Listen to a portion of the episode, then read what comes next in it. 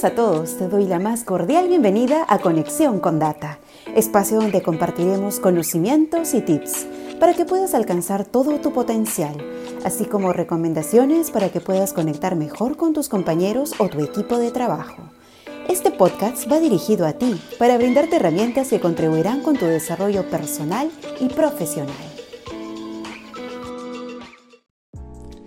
Hola familia con Data, bienvenidos a este espacio de aprendizaje. Mi nombre es Orlando Graner y hoy tenemos un tema muy importante para todos los líderes que tienen personas a cargo. El tema de hoy es el feedback.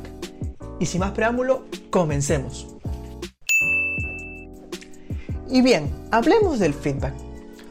Todos los líderes utilizamos feedback constantemente, es más, todos los días. Pero ¿qué es el feedback? Bien, el feedback es una herramienta que nos ayuda a modificar comportamientos o mantener ciertos comportamientos en el tiempo. Repito, el feedback nos ayuda a modificar comportamientos o mantener comportamientos en el tiempo. Por ejemplo, el día de ayer yo llego tarde al trabajo, llego tarde a la empresa, entonces mi jefe directo me da un feedback para que yo deje de llegar tarde. Es decir, para modificar mi comportamiento. Otro ejemplo, yo llego temprano todos los días a la empresa, mi jefe directo me da un feedback para que yo continúe llegando temprano. Es decir, para que continúe con el mismo comportamiento. Por eso hablamos de que el feedback nos ayuda a modificar comportamientos o mantener comportamientos en el tiempo. Esta herramienta es muy usada por todos los líderes en todas las organizaciones. Como es tan importante usarla, también hay que entenderla correctamente. ¿Por qué? Porque hay una cultura que muchas veces hace creer que el feedback es malo, que el feedback es negativo, que el feedback es para sancionar, para culpar, para amonestar. Y lamentablemente esa cultura se ha insertado en muchas empresas. Pues bien, no es así. Sucede esto porque hay una, conceptualización acerca del feedback positivo y feedback negativo. Cuando en realidad el feedback no puede ser negativo, siempre va a ser positivo. Porque si yo brindo feedback a una persona, es porque esa persona me interesa, porque su desarrollo profesional de esta persona me importa. Justamente por eso le doy feedback, para apoyar en su crecimiento profesional.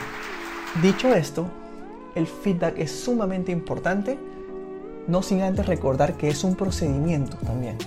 ¿Qué quiere decir? Una recomendación, una sugerencia no es un feedback.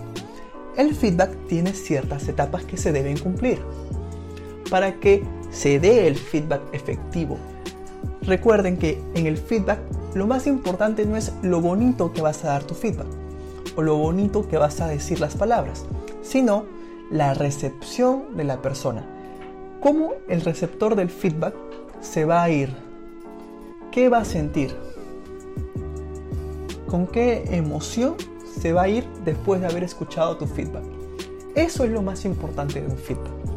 Si tú logras que la persona se vaya comprometida, se vaya sensibilizada y sea consciente de lo importante que es sus resultados para la empresa, si tú logras eso, lograrás que tu feedback sea efectivo.